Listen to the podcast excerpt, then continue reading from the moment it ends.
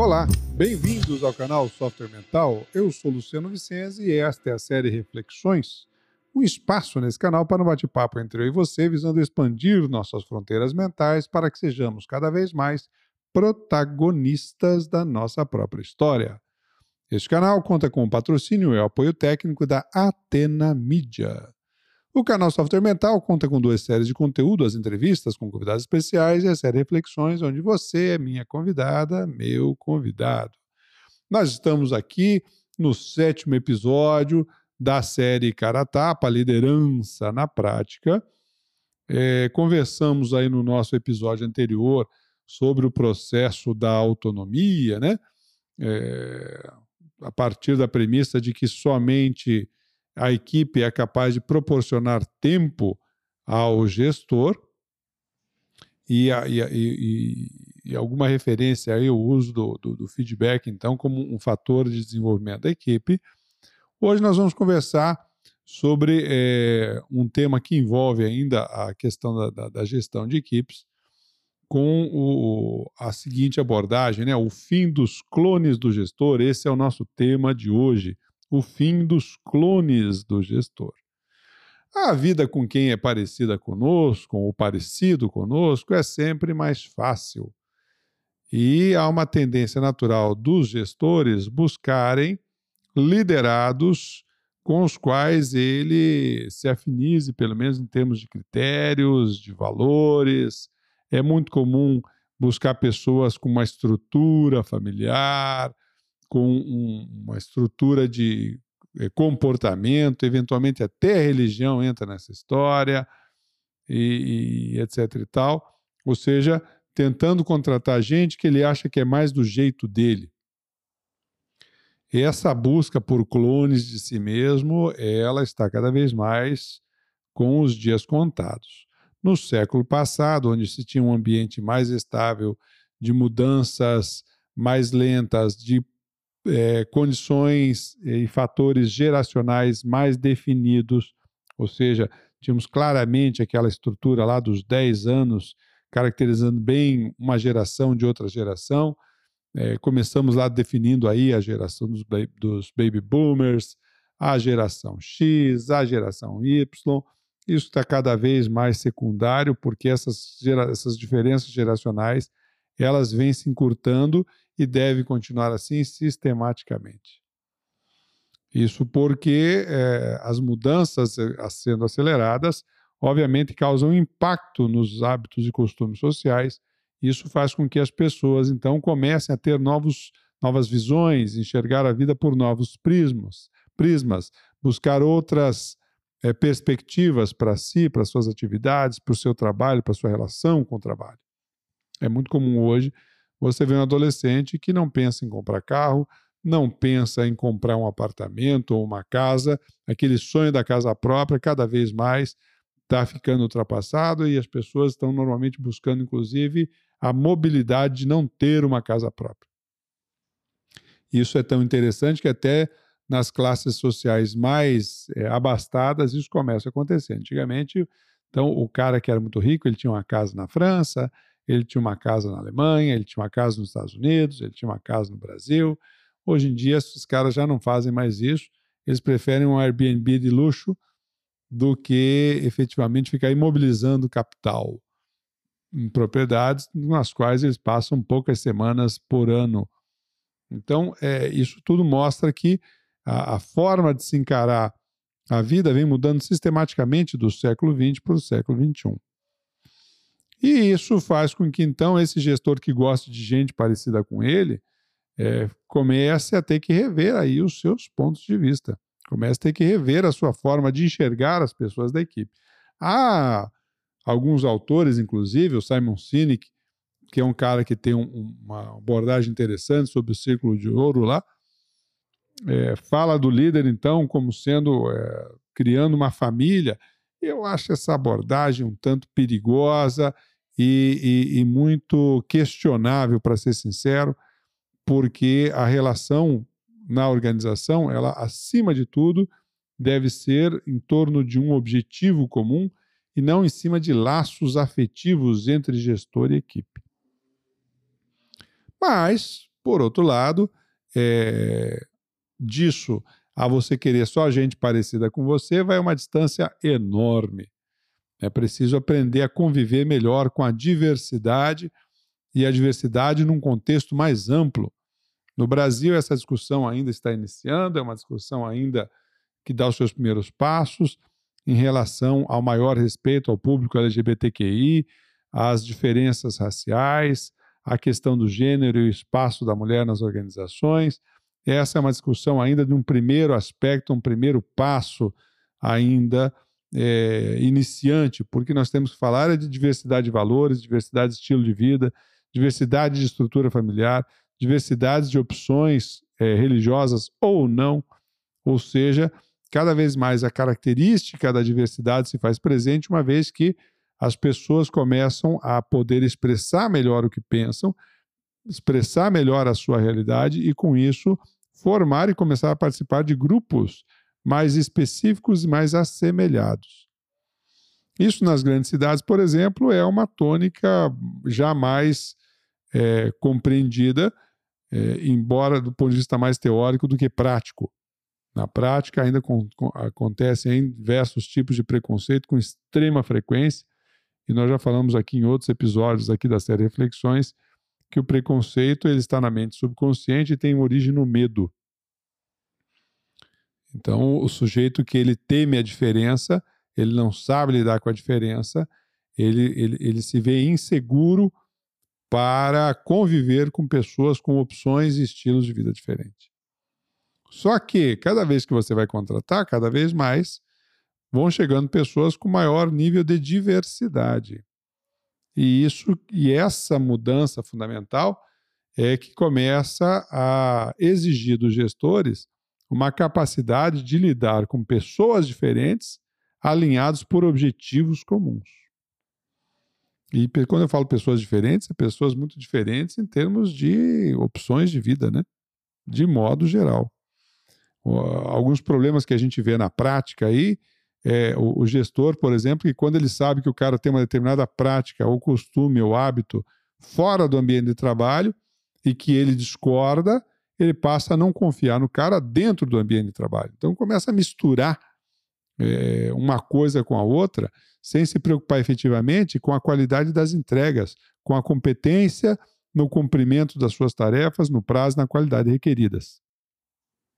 Essa, isso sim é o que deve permear as relações profissionais, as relações de um grupo que trabalha em prol de um objetivo comum durante uma determinada parte do seu tempo. Todo mundo tem vida particular, todo mundo tem direito à sua privacidade e isso precisa cada vez mais ser compreendido. Em cidades pequenas, isso, por exemplo, é um problema, né? Porque quanto menor a cidade, maior é a pasteurização do comportamento, ou seja, uma tendência de todo mundo querer controlar a vida de todo mundo, porque todo mundo sabe de todo mundo. E aí você vê nas, nas pequenas cidades que o pessoal se veste tudo do mesmo jeitão, tudo com a calça para com, a, com a camisa para dentro da calça, com o cinto, com o sapato, com sei, tudo no mesmo estilo, porque cada coisa que você faz diferente já começa a chamar atenção. Isso precisa e, e aos poucos deve ser se modificar, mas ainda para quem mora em pequenas cidades, vida privada é uma coisa quase desconhecida. Toda pessoa acaba se tornando pública e tudo que ela faz é comentado imediato para os outros. Então, há uma prisão ou um patrulhamento ideológico nessas pequenas cidades que é bem mais intenso do que nas grandes cidades. Nas grandes cidades, acho que a gente vê mais é, é, é, o pessoal manifestando mais a sua diversidade e muitas vezes então demonstrações de medo baseado na agressividade para com essas diferenças. No caso do gestor, é, isso se torna um problema, uma vez que é fundamental que o gestor aprenda ou consiga desenvolver quanto maior, mais possível a isenção no trato com a equipe. Um dos aspectos que mais é, incomoda as pessoas de modo geral é o senso de injustiça. E o senso de injustiça se dá quando se percebe que há tratamentos diferentes para os iguais. Então, quando o gestor começa a ter é, preferidos dentro da equipe, porque essa pessoa pensa mais como ele, tem os valores de vida mais como ele, tem uma estrutura familiar mais parecida com a dele, tem uma religião mais parecida com a dele, um ponto de vista sobre essas questões mais parecido com a dele, isso obviamente acaba gerando na mente subconsciente determinadas preferências que são perceptíveis pelos outros e às vezes não pelo próprio gestor. Só o fato de você começar a dar muita atenção mais para uma pessoa do que para outra já gera essa sensação de inclusão e exclusão de uns e outros. Então, o gestor precisa aprender a desenvolver uma capacidade de olhar a equipe com maior isenção, com maior é, foco nas competências profissionais e nas entregas dentro da saúde daquele ambiente de trabalho. Os seus critérios de gestão, por exemplo, seus critérios de decisão, eles devem ser os mesmos aplicados a todos. Então, se esse gestor, para ele é importante a questão do prazo, ele precisa tratar todo mundo nos mesmos critérios sobre cumprimentos de prazo. Se é, para ele é importante o convívio dentro da equipe, o respeito da equipe, ele deve tratar todos dessa forma.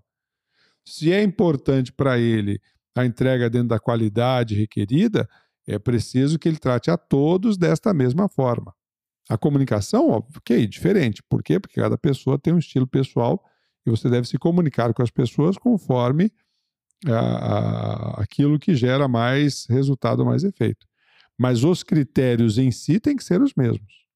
Isso em ambientes horizontalizados, que a gente vê cada vez mais aí nesse nosso século XXI, se torna mais importante ainda.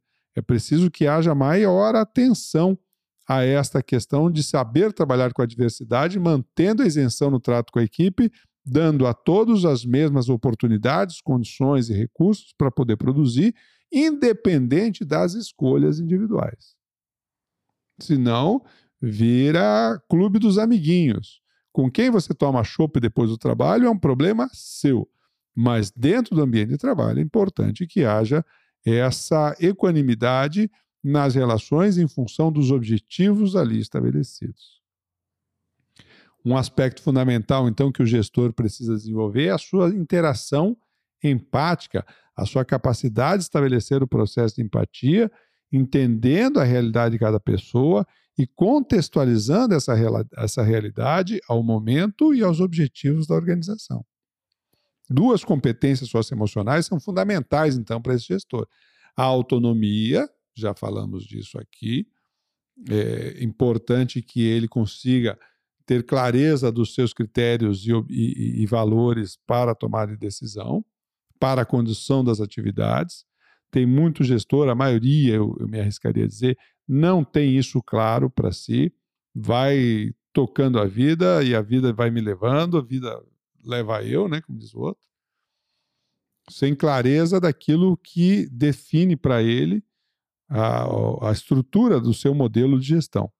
Então é preciso saber desenvolver aí ou ter clareza em relação aos seus critérios de decisão, aos seus valores na tomada de decisão e condução do trabalho, e a sua equipe deve conhecer isso tão bem quanto você.